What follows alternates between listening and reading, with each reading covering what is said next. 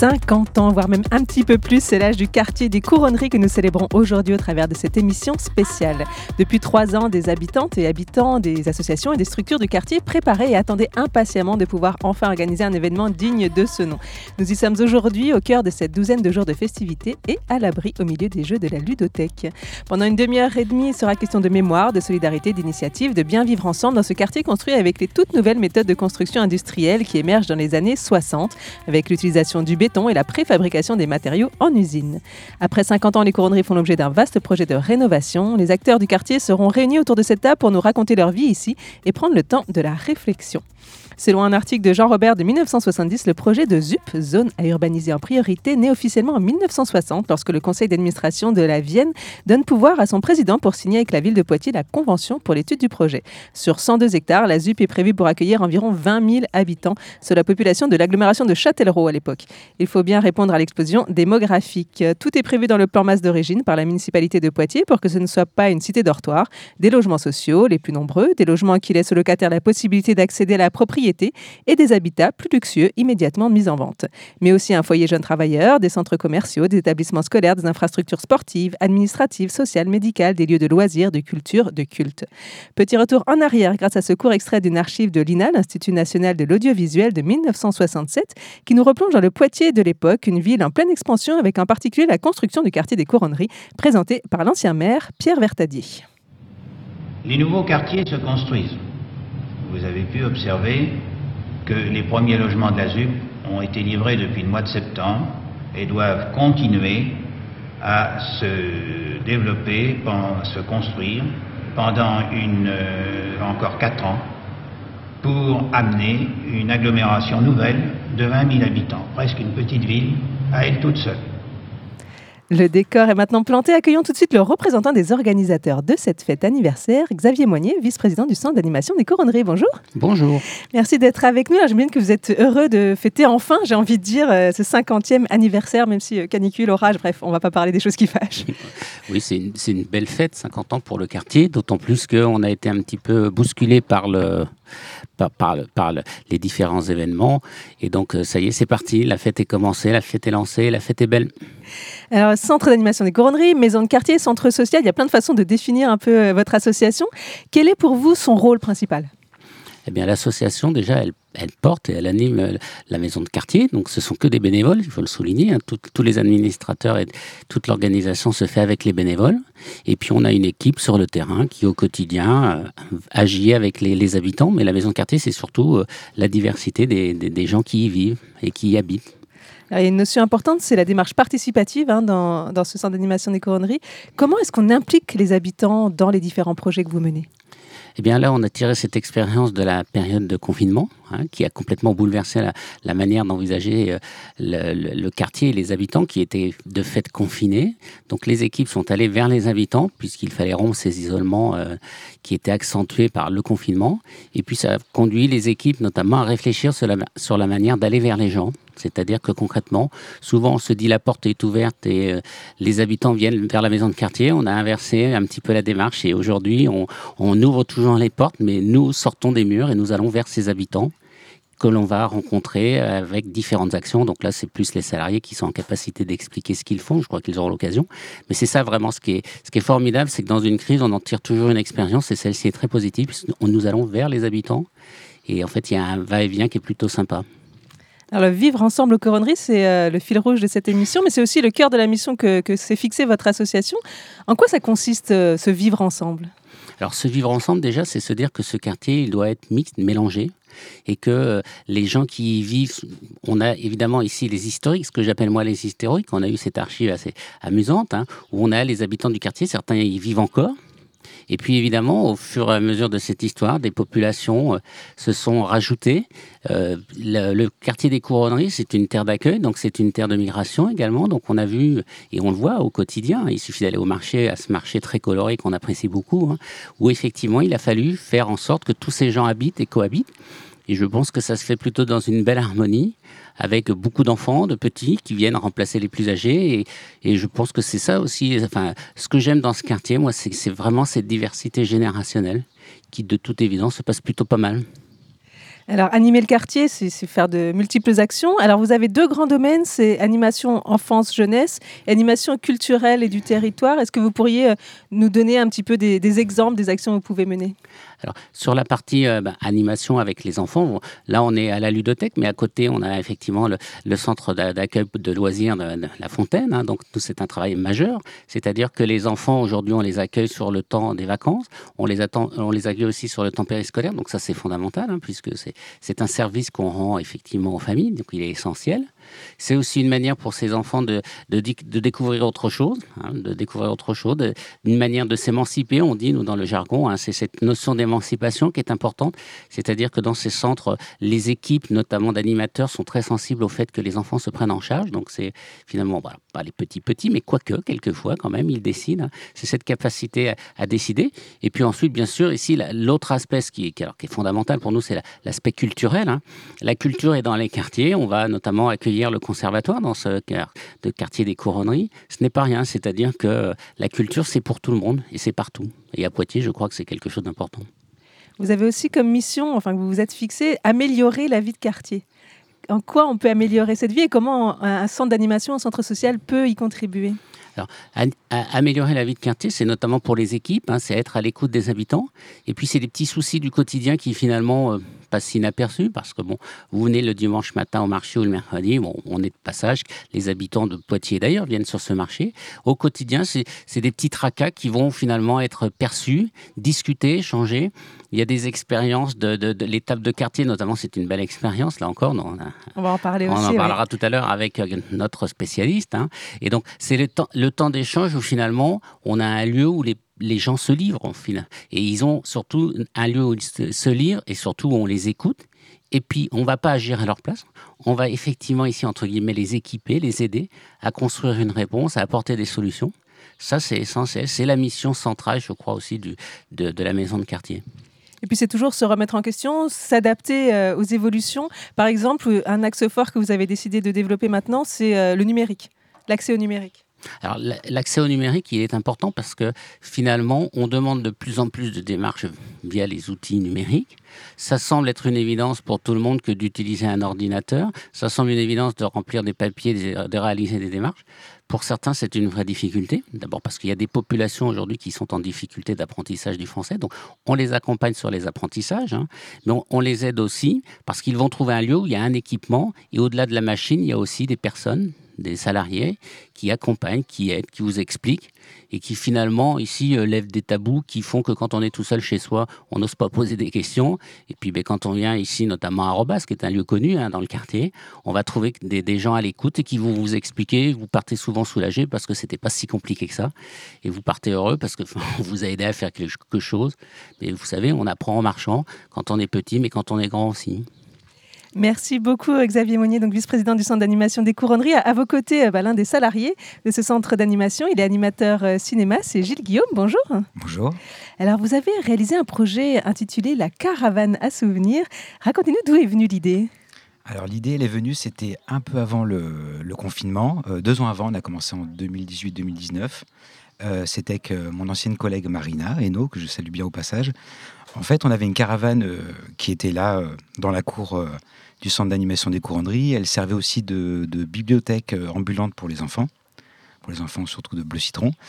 Et euh, on avait envie, comme on travaillait autour de la mémoire euh, voilà, des couronneries, de, bah, de sonder un peu ça en utilisant cette caravane comme, un, comme une, espèce de studio mobile où on pourrait aller à, la, à, la, aller recueillir en fait des souvenirs. Donc l'idée, c'est de, on va vers des habitants qui, auraient, ont envie de partager un souvenir avec nous. donc ils nous emmènent dans le lieu du souvenir, précis.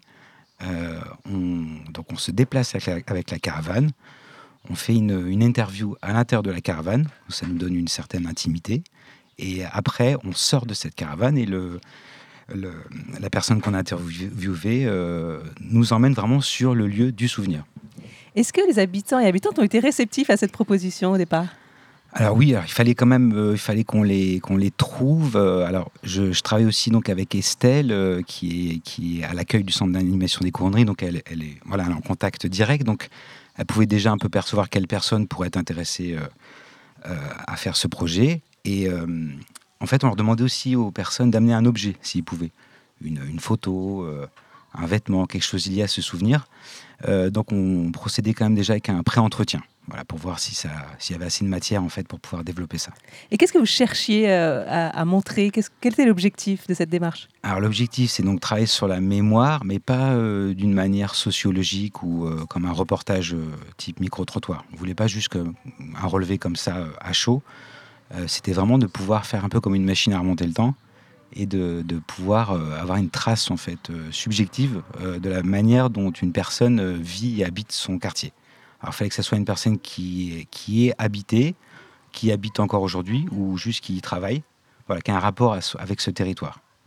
Alors, je vous propose d'écouter des petits extraits que je me suis permise de, de piocher dans cette vidéo que vous retrouverez en ligne.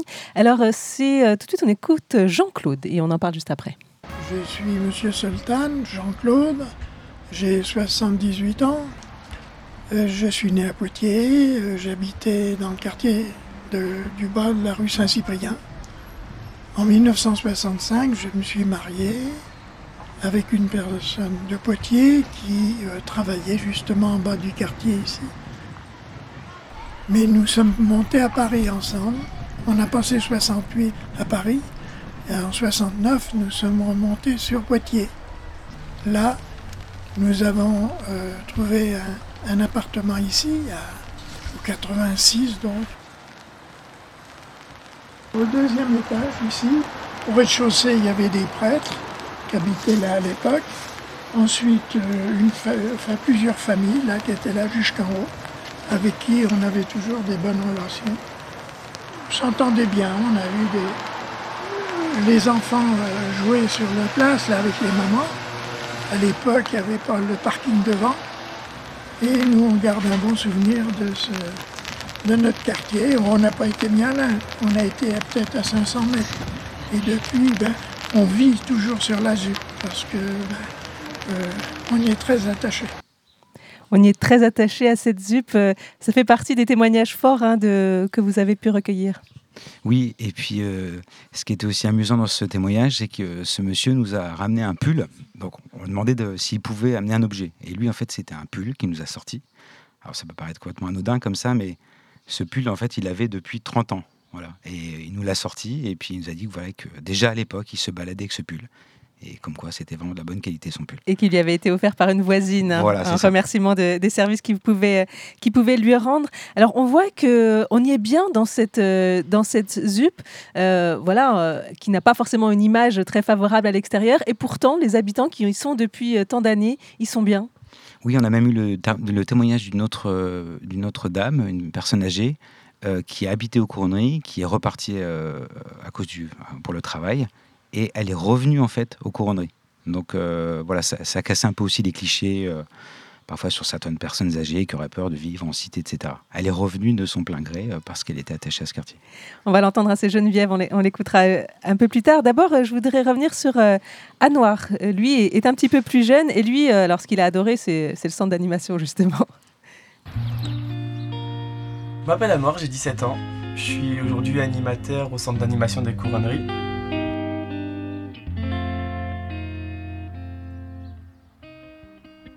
J'ai grandi ici depuis que j'ai l'âge de 6 ans, 7 ans.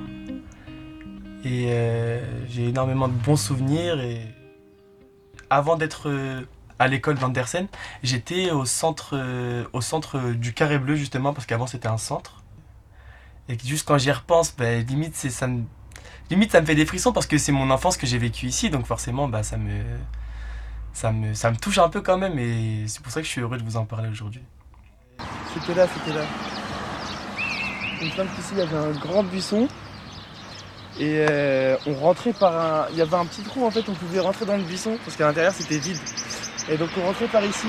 Et voilà, c'était mon, premier vrai bisou. Et franchement, ça me. Juste fait d'y penser là, c'est.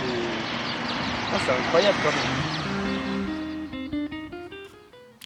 Anouar qui raconte son premier vrai bisou qu'il a vécu grâce au centre d'animation des couronneries. Euh, c'est ça, ce quartier, c'est plein de souvenirs en fait euh, qu'ils vous ont racontés. Oui, c'est ça, c'est de se dire que c'est en fait une mosaïque de, de souvenirs, de personnes, d'intimité, d'émotions. Voilà, c'est vraiment l'émotion qu'on essaie de, de, cueillir en fait dans ces, dans ces témoignages. Et là, de l'avoir fait maintenant, c'était peut-être important justement juste avant cette grande rénovation, parce que ces lieux-là, peut-être que cet arbuste n'existera plus, peut-être que ces lieux n'existeront plus. Oui, euh, aussi, oui, c'était pour avoir une trace, c'est ça, une trace subjective. Euh, mais en plus, ça, du coup, ça a quand même été interrompu euh, du fait de, voilà, du, de la pandémie. On était encore en train, on avait prévu d'autres interviews et on a dû, bah, pour des raisons de, voilà, de, de promiscuité dans la caravane, on ne pouvait plus faire ça. Puis il aurait fallu faire ça masqué, ça aurait quand même enlevé énormément. Alors justement, on va retrouver Geneviève que vous évoquiez tout à l'heure et qui, qui, est, qui était à vos quartiers et qui est revenue un petit peu plus tard. Je m'appelle Geneviève Magnin. J'ai été locataire d'HLM euh, depuis 1969. Donc ça fait 50 ans. Et au 75, euh, troisième étage à gauche. Et j'y suis restée 17 ans. C'était très clair, très chaud, très bien chauffé. Ça, c'était parce que je suis rentrée un 1er février quand même. Je n'avais jamais eu ça de ma vie.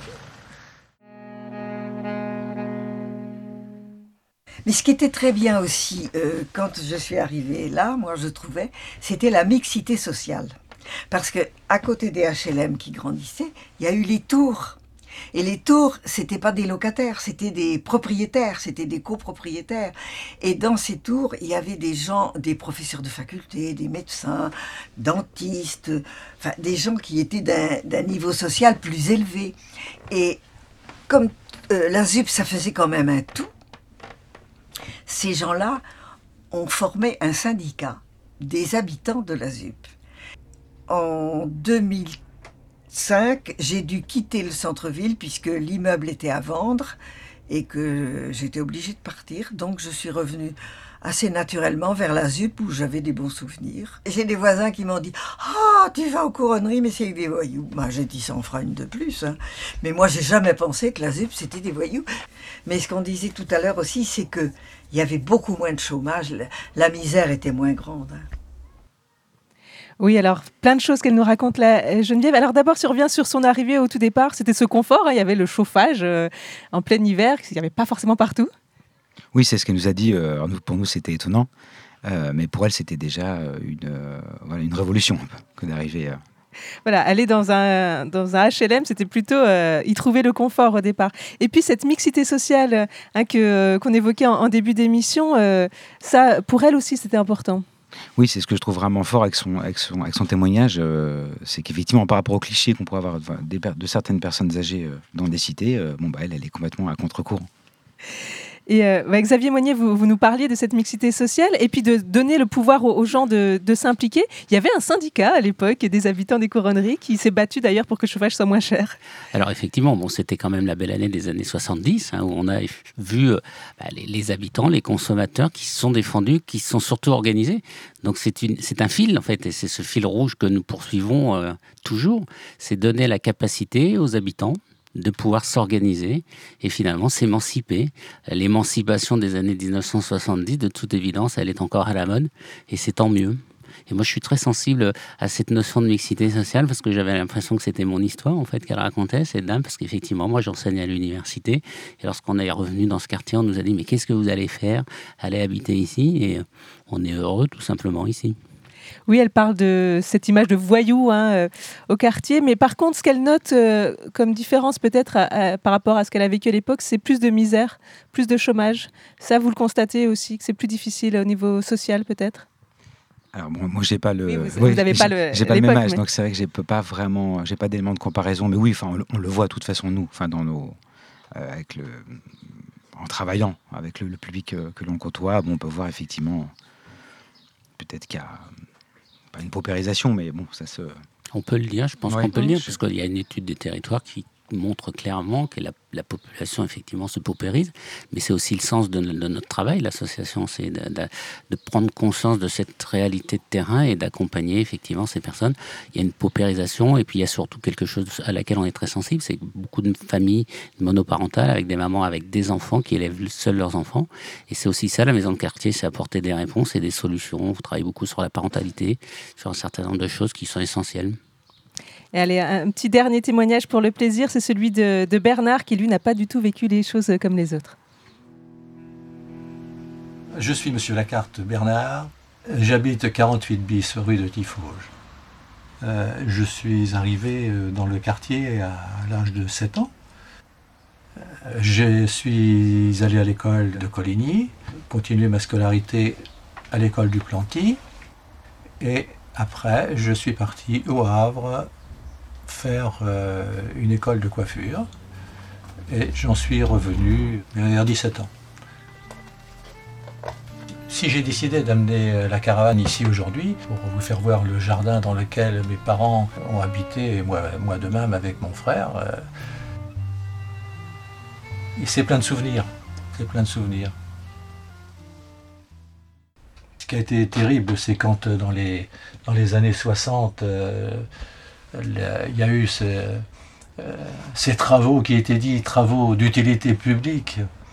Euh, donc euh, c'était des expropriations pour euh, justement construire ce nouveau quartier.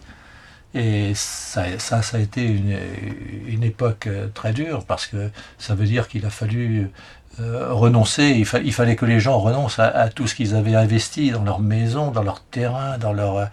Pour les parents, ça a été une épreuve. Qu'est-ce qu'on pourrait espérer pour ce quartier dans le futur? De la solidarité je pense que c'est ce que euh, le monde a le plus besoin, donc euh, euh, le quartier ne, peut qu'espérer ça aussi. Voilà, on entend ce traumatisme de l'expropriation, un traumatisme, voilà, puisqu'il a fallu construire ces grandes tours et il y avait quand même quelques maisons à l'époque et surtout des jardins et des champs. Et puis, et puis ce, mot de la fin de, de Bernard, la solidarité, c'est ça qu'il faut aujourd'hui pour ce quartier? Absolument, je pense que le témoignage, euh, la fin du témoignage euh, dit tout, ce mot solidarité, effectivement, est probablement très, très, très adéquate. Merci beaucoup à tous les deux d'être intervenus dans, cette émission spéciale. Donc euh, Xavier Moignet, vice-président du centre d'animation des couronneries, et puis Gilles Guillaume, qui est salarié de ce centre et puis animateur cinéma. Merci beaucoup. Merci à vous. Merci à vous. On continue en musique. Il est surtout connu pour sa carrière en équipe de France de volley et pourtant le Poitvin Erwin Ngapet rappe depuis plusieurs années déjà. Il vient de sortir un nouvel album, Big Erwin, qu'il est venu présenter à Poitiers fin mai, et ce entouré de tous ses amis rappeurs des couronneries, car il n'a pas peur de le dire d'où il vient. On écoute le titre Nia. J'ai plus envie de rester. Parfois on est usé, mon frérot. Fatigué d'acheter les sourires sincères, mais on s'accroche pour une personne ou deux. Vas-y. On va combattre parce qu'on sait faire que ça. Les gens nous regardent, mais nous on les voit. Allez, on y va encore une fois. Fais-toi beau, mon chou. On va leur faire du sale. Le salon l'a trop fait. Je les laisserai jamais en profiter. Fais pas la star ici. Quand les jeux seront faits, on t'enterre à santé trophée. J'observe des manques de respect. Mais les refs me disent de rester calme. C'est pas qu'ils veulent nous tester, c'est qu'ils veulent du buzz, mais ils auront des balles. On agit toujours dans les temps. Je suis pas la direction du vent. Je préfère un fils de pute qu'un soi-disant bon qui arrive pas à choisir son camp. Tends pas la main si t'es mon ennemi dans le dos. J'ai fait du bien, j'ai fait du mal, j'ai fait l'auto. À part la mif, j'ai besoin de rien, à part des euros pour les rendre heureux. On s'est trop fait baiser, c'est pour ça qu'il n'y a plus trop de sentiments. Je préfère teaser ou tourner dans mon département. Je suis avec mon ref et deux assos comme moi. On se parle dans le des yeux, dans le noir. Et y a plusieurs jours de paix dans le mois. Je donne plus ma confiance, y'a que des médisants. La médusa sur la camisa. Je repense à l'époque quand j'avais 10 ans. Je suis à l'Europrès, me disait la maman. Fais pas le avec ta quiche, ta mince. Le nom de mes enfants sur mon testament. J'ai regardé dans l'œil ton, j'ai vu que ça complotait. Quand ils sont convoqués, ils donnent des noms et ils veulent nous faire la cité. On leur met une piqûre, on part après pour pas qu'ils oublient. Il a jacté sur moi, je veux pas parler. J'envoie une équipe. Tu peux faire de la boxe, du karaté, ça sort les outils. Tu vas donner du taf au brancardier à mal parler soutise. Je parle à mes genoux, je suis tenté.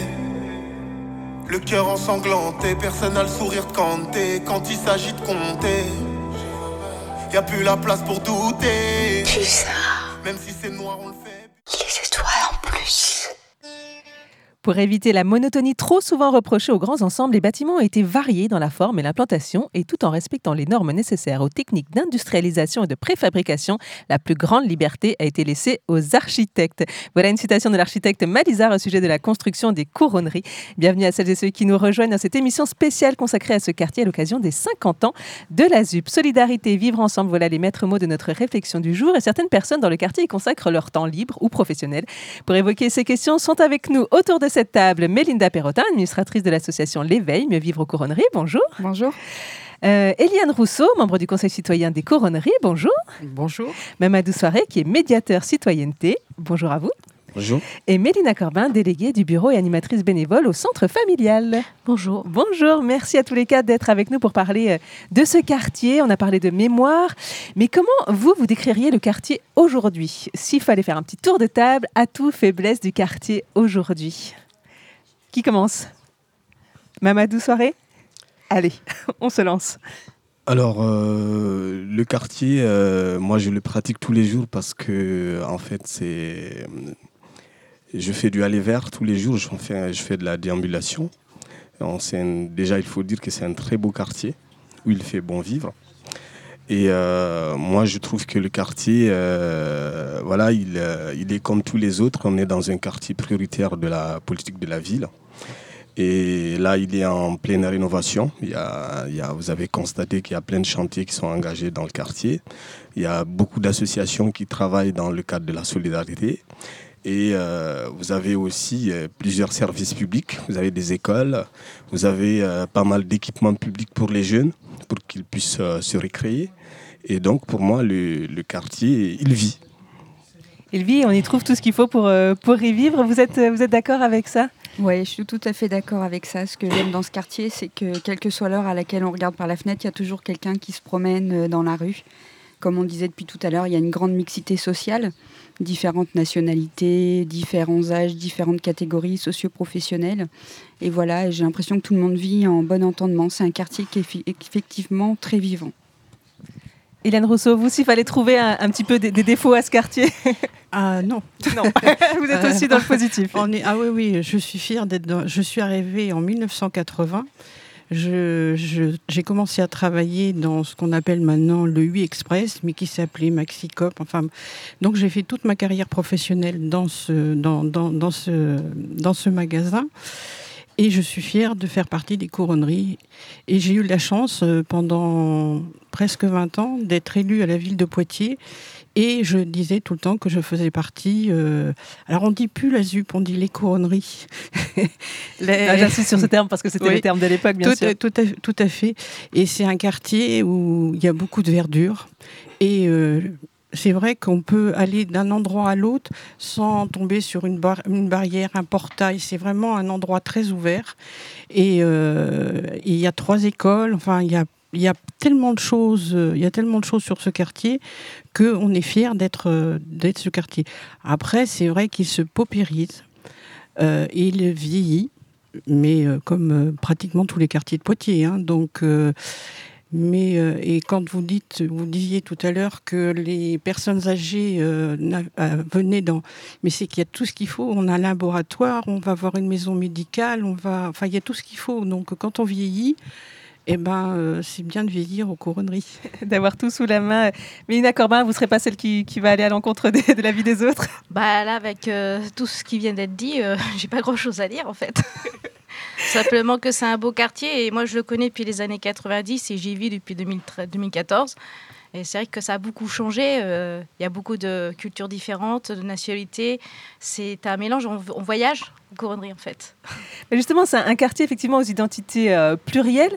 Comment euh, vous, vous arrivez à tisser du lien entre les générations, entre les personnes qui viennent de cultures différentes, entre les personnes qui viennent de, voilà, du centre-ville, qui ont toujours habité aux couronneries euh, voilà. Comment on tisse du lien entre toutes ces personnes? On va à l'encontre des gens. On leur dit bonjour par le- par la politesse, le respect déjà, puis avec un grand sourire.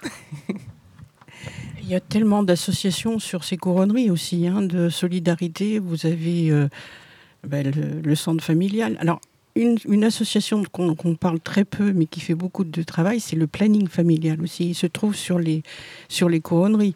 On avait la chance d'avoir euh, les studios de France 3 qui étaient sur, euh, sur les couronneries. Donc c'est vrai que c'est une ville dans la ville. Hein. On a presque 10 000 habitants maintenant sur les couronneries. Et euh, on est aussi nombreux que Buxerolles qui est juste à côté. Donc euh, vraiment, et le, lien, il y a des lieux, hein. il y a des lieux, il y a le centre commercial et un lieu où les gens se rencontrent beaucoup aussi, c'est la médiathèque. Donc on a cette chance-là aussi d'avoir ça sur les, sur les couronneries par rapport à Beaulieu qui n'a pas de médiathèque par exemple. La responsable de la médiathèque sera avec nous euh, tout à l'heure, donc c'est chouette que vous fassiez, fassiez ce lien. vous, à l'éveil, comment vous, vous tissez ce lien? Quels sont les outils que vous utilisez?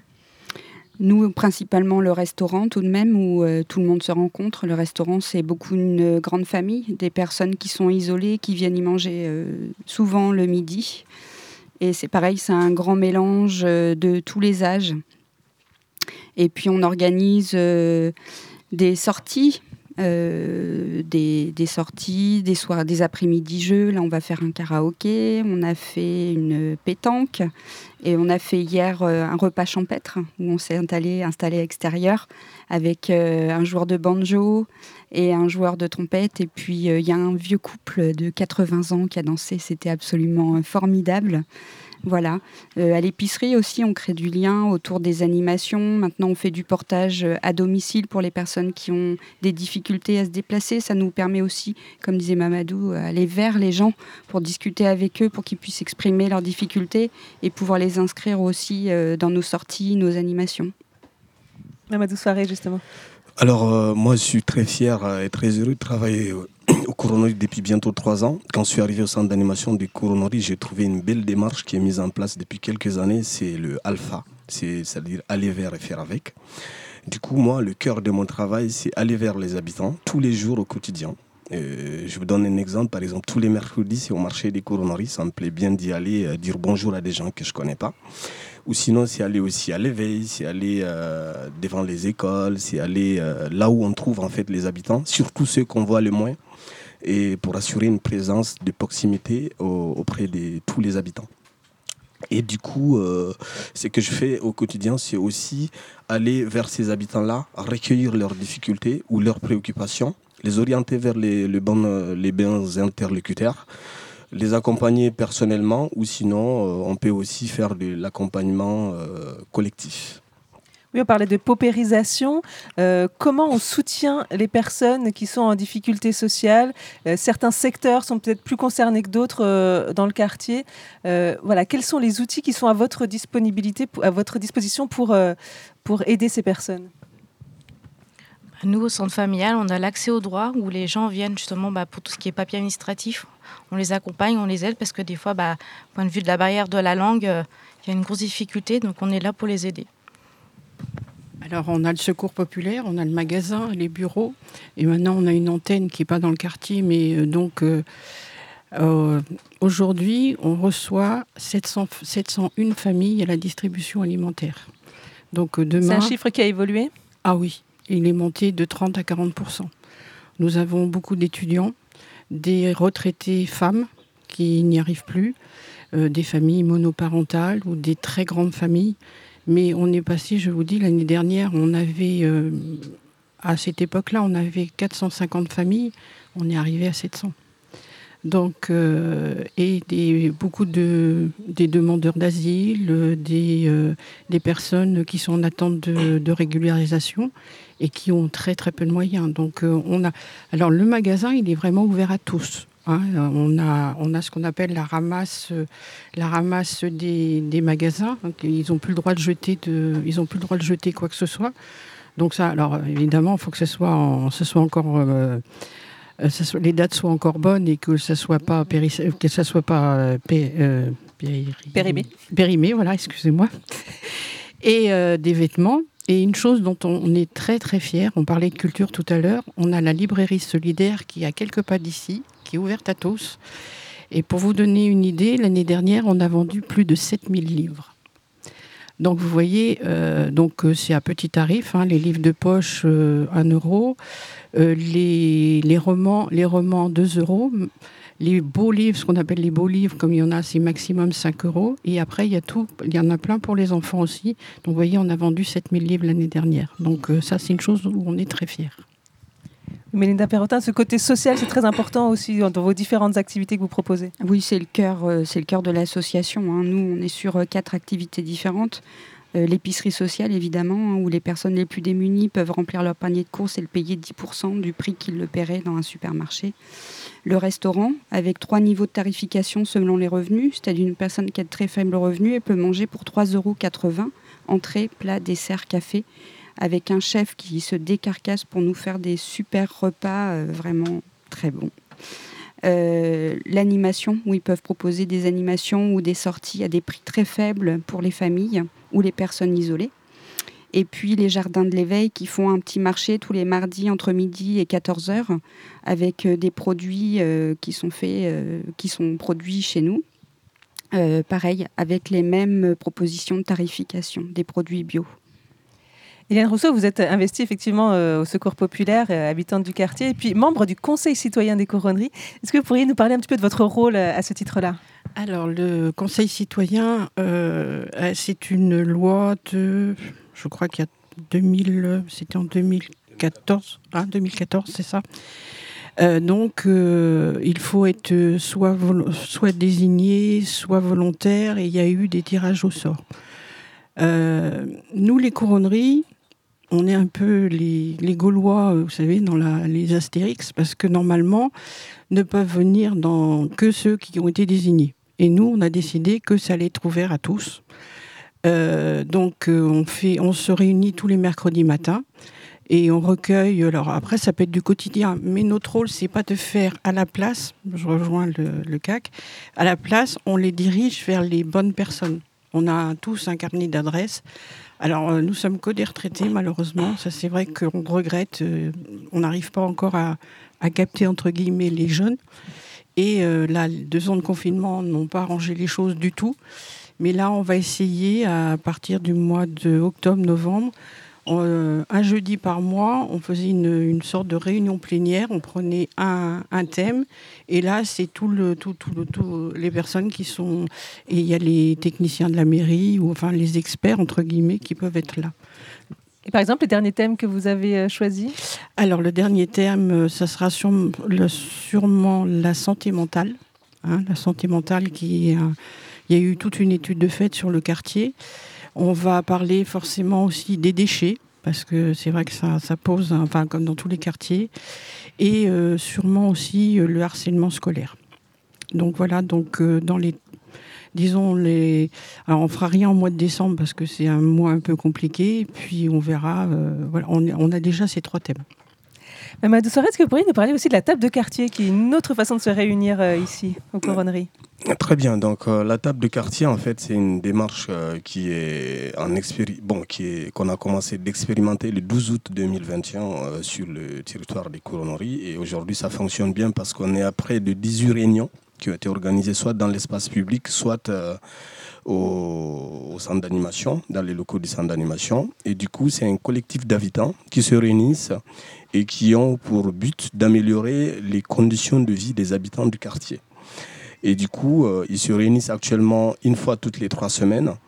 Et euh, ils ont à la fois des initiatives, mais aussi ils traitent des problématiques, notamment sur les questions liées à la sécurité, au logement, à l'espace public, à l'accompagnement des jeunes pour avoir du, euh, du boulot, avoir des stages et puis avoir aussi de l'apprentissage. Et euh, tout récemment, ils ont déjà réussi à faire euh, deux opérations quartier propre euh, au niveau du quartier. Et la troisième opération quartier propre aura lieu le 9 juillet prochain. Alors, dans la liste des 200 quartiers qui bénéficient du second programme de rénovation urbaine prévu sur 10 ans, il y a un seul qui se situe en- dans l'exploit Charente, c'est les Couronneries, à Poitiers. Euh, rénovation, ça signifie beaucoup de changements pour les habitants. Vous qui les côtoyez, qui en faites partie, euh, on parlait à l'époque, dans les années 60, ça a été un véritable traumatisme pour ceux qui étaient là avant l'arrivée du quartier. Comment, euh, comment vous vous ressentez aujourd'hui? Est-ce qu'il y a des risques de blesser à nouveau ceux qui sont là, euh, qui sont là dans le quartier par cette rénovation d'ampleur euh, et soudaine un peu Alors, euh, vous savez que aujourd'hui, il y a la question de la co-construction des politiques publiques et co-construction de la politique de la ville avec les habitants des quartiers. Euh, donc, euh, les pouvoirs publics visent à, faire les choses avec les habitants. Et du coup, cette co-construction, elle est, elle est opérationnelle, elle est mise en œuvre en amont avec les habitants. Il y a beaucoup de travail de concertation avec les habitants sur plusieurs phases qui sont liées à la rénovation urbaine dans le quartier. Je, je prends l'exemple du bâtiment Schumann là, qui est en train d'être rénové. Il y a eu des concertations préalables qui ont été menées et le travail se poursuit. Ils sont informés régulièrement et ils sont consultés. Ils ont leur mot à dire sur plusieurs euh, euh, sujets qui touchent effectivement, qui impactent leur vie dans euh, ce domaine-là. Mais comment vous, vous les accompagnez? Vous devez recevoir leurs doléances, j'imagine. Ah ben, le, le, cabinet LENAC qui a été chargé pour cette rénovation urbaine, alors il faut savoir que chaque fois qu'il y a une rénovation urbaine, c'est que quand l'État met un euro, la collectivité est obligée de mettre un euro en face. Donc c'est pour ça que c'est... Et une chose qu'on n'a pas parlé du tout et qui va être une vraie chance sur le quartier, c'est qu'on va voir l'école supérieure de l'image qui va, qui va arriver sur le quartier. C'est ça, conservatoire, école supérieure de l'image. Donc euh, vraiment, et euh, au niveau de l'aménagement de l'espace public, il va y avoir une très très grande, une très très grande allée piétonne euh, et vélo qui va partir de la place de Bretagne pour aller jusqu'à l'île Nord d'Aquitaine et que là, qui va faire 14 mètres de, large. Donc ça va vraiment changer l'image du quartier hein, sur, les déplacements. Et ils avaient envisagé sur la place euh, euh, de, Provence de mettre un petit peu plus d'arbres. Il y en a, a quelques-uns, mais il y en a pas pour eux, il n'y en avait pas suffisamment. Et devant le tollé des personnes qui étaient là, euh, ils, ont, ils, ont su, ils ont su l'entendre et euh, ça sera selon deux pistes, le long de deux pistes cyclables. Qui, donc il y a vraiment un, échange avec, euh, avec les architectes, avec la collectivité et avec les habitants, les habitants qui, sont, qui, qui s'intéressent à leur rénovation. Et puis il en avait besoin ce quartier, il a, il a plus de 50 ans. Donc, et puis il y a surtout cette rénovation des, des bâtiments. Donc ça, ça, avait déjà commencé, mais là, ça va donner un coup, un coup de pouce et, euh, et puis on va voir tomber la, la tour, euh, la, la, tour Kennedy. Mais après, c'est, ça sera plus, c'est plus dans mon domaine. Et c'est vrai que c'est, c'est, ça va être un symbole, ça aussi, qui va. Mais je pense pas que les gens vont être traumatisés. Je pense pas. À vous entendre, ils arrivent en tout cas, ces habitants, à, s'exprimer sur cette rénovation et, et, à, donner, à donner leur avis? Euh, oui, oui, oui, quand même. c'est vrai que moi j'ai entendu c'est pourquoi ils veulent détruire la tour de Kennedy? c'est vrai que c'est vrai que c'est une grande tour, ça elle est très visible et tout et elle est là depuis des années. Et c'est vrai que c'est c'est une partie de l'histoire du quartier qui va partir quoi. Et c'est vrai qu'il y a beaucoup de gens qui se posent des questions mais pourquoi? On va bientôt euh, devoir finir cette table ronde. Juste un dernier mot, peut-être dernier euh, tour de table. Euh, tout à l'heure, on avait des, témoignages d'habitants du quartier et, la dernière question qui leur a été posée dans l'expérimentation, c'était qu'est-ce que vous souhaitez pour le quartier? Qu'est-ce que vous lui souhaitez? Et Bernard terminait par la solidarité. Vous, si on fait un dernier petit tour de table, qu'est-ce que vous souhaitez à ce quartier pour les années, pour les 50 prochaines années, Mamadou Soirée euh, moi, je souhaiterais que, que chaque habitant ait sa place dans la construction de ce quartier et pour euh, plus de vivre ensemble dans le quartier. Merci beaucoup. Vous, Mélinda Perrotin? Alors euh, nous, on attend avec impatience le rapprochement du restaurant de l'éveil avec le CAC, la résidence Kennedy, le conservatoire, les loin donc ça nous rapproche du cœur du quartier, même si on est sur le quartier, on n'est pas sur le cœur du quartier. Donc j'espère que ça va créer une synergie. Il y a déjà un tissu partenarial qui fonctionne plutôt bien, mais j'espère que ça va créer une grande synergie, que nous, on va s'en emparer, les associations, mais aussi les habitants, et que ça va nous redonner un nouvel élan. Hélène Rousseau. Alors qu'il reste aussi vert qu'il est actuellement. Euh, surtout, ne nous mettez pas des jeux partout ou des un skatepark ou voilà. Alors ça, nous, le Conseil citoyen, on est très très. Alors on n'est pas contre hein, le fait, mais n'en mettez pas partout. Euh, et puis qu'on garde ce quartier vert qui est vraiment euh, qui est vraiment un poumon de la de la du quartier. Hein. donc laissez-nous laissez-nous nos arbres. Et on termine par vous, Amélina Corbin. Qu'est-ce que vous lui souhaitez à ce quartier pour les 50 prochaines années Bah, aller vers et faire tous ensemble. Hein. Elle est vert et faire tous ensemble. Merci beaucoup à tous les quatre que vous représentiez euh, l'éveil, euh, le conseil citoyen, euh, le centre d'animation des couronneries et puis le centre familial. Merci beaucoup d'être passé dans, dans cette émission spéciale. On reste dans la musique du quartier avec le rappeur BT et son titre Billet violet. Si vous jetez un œil au clip, vous reconnaîtrez facilement les couronneries. Hey, hey Faut le voir, faut le faire pour le croire. Bête dois faire des billets violets. Pété dans le cabriolet, j'ai bubi, j'ai pas cambriolé. Ça débite sa mère dans le bisonnet. Dans ma vie, j'ai trop zoné. Pour tes couilles, faut dire ce qui est. J'peux finir emprisonné comme tout chaque courant, les ennemis. Bête au bête Fonce des bombarde dans sa bête au Bedoji, quand dans le texte t'inquiète, y'a de la Bedoji. Bedoji, que de la frappe yankee, dis-moi qu'est-ce t'en dis, dis-moi qu'est-ce t'en dis. Devant l'OPJ, dis-moi qu'est-ce t'as dit, dis-moi qu'est-ce t'as dit. Charbon, charbon, c'est la seule combi, c'est la seule combi. Elle donne son cul pour un sac Gucci, ouais que ça Dior. Oh. Lui donne des blazes et donne des go pour une V qui j't'a dollars. C'est trop dans la caille, obligé de s'appliquer. Souvent je suis puis pisté par la police, ils savent que je suis impliqué. Je te dis sur un brolique tu peux ranger ta réplique, eh. Rejoins ton équipe de bolos qui sont mon Kakuma et critiqué. Quand tu bosses, t'as rien au quartier, ça débute tous les jours, vis à. Jamais loin du terrain, j'étais dans un terrain que de la frappe, pas besoin de. Si on allume, c'est comique. Chose qu'on a déjà commis, hey. Elle soit à l'heure comme Shomi. J'ai sur mes gardes au cas où ils veulent rappliquer. Welcome to the ça, on est que dans sac. Faut ait des billets, hey. Toute ma vie dans le stage, je dois remplir mon sac. Je peux pas roupiller, hey. En hiver, en été, on voit la neige. Barenake. On les connaît, ils sont beaux qu'avant de la mèche. Je dois faire des billets violets. Pété dans le cabriolet, j'ai bibi, j'ai pas cambriolé. Ça débite sa mère dans le bisonnet. Dans ma vie, j'ai trop zoné. Pour tes couilles, faut dire ce qui est. Je peux finir emprisonné comme tout chaque Shakur, les ennemis. Bête d'Audi, bête d'Audi. Fonce des bombarde dans sa bête d'Audi. Bête d'Audi, quand dans le bec, t'inquiète, y'a de la bête d'Audi. D'Audi, que de la frappe, Yankee, dis-moi qu'est-ce t'en dis. Dis-moi qu'est-ce t'en dis. Devant l'OPJ, dis-moi qu'est-ce t'as dit. Dis-moi qu'est-ce t'as dit. Charbon, charbon, c'est la seule combine. C'est la seule combine. Elle donne son cul pour un sac Gucci. Ouais, que ça Dior. Lui donne des blazes et donne des go pour une veille qui de dollars. Y'a personne qui m'a fait croquer. Y'a que sur mon argent que je peux compter. Dans le bendo, vissar les coquets. Bosseur dans le bank, c'est toujours OP. Quatre têtes brosson dans la chopée. Ralasse tes dettes, on va te choper. peux te faire des trucs qui vont te choquer. J'suis comme mon équipe. Parle-moi en bénéf liquide. Dans mon bendo, ça whipping, whipping. Souvent en boudin, il défend en liquide. Genre de chez moi, il est midi, j'm'équipe. J'croise des clients, putain, quand on. Tu parles de ballon, t'as même pas une démo. Même si t'es une arme en balle, ça te démon. Des envies d'allumer, en vrai, ça me démange. Faut parler généraux si ça me dérange. Je reculera jamais de la vie si on se démarre. Ça te sort une meurtre, t'es balais, ça démolit. Belle écho rétro partout, y'a des démons là. Une balai, tu peux démo, tu crois que je suis à fond, gros, c'est même pas une démo là. 6 heures dans le client, inspiration démoniaque. Je dois faire des billets violets. Pété dans le cabriolet, j'ai bibi, j'ai pas cambriolé. Ça débite sa mère dans le bisonnet. Dans ma vie, j'ai trop zoné. Pour tes couilles, faut dire ce qui est. Je peux finir emprisonné comme tout chaque Shakur, les ennemis. Bête d'Audi, bête d'Audi. Fonce des bombarde dans sa bête d'Audi. Bête d'Audi, quand dans le t'inquiète, y'a de la bête. D'Audi, que de la frappe Yankee, dis-moi qu'est-ce t'en dis. Dis-moi qu'est-ce t'en dis. Devant l'OPJ, dis-moi qu'est-ce t'as dit.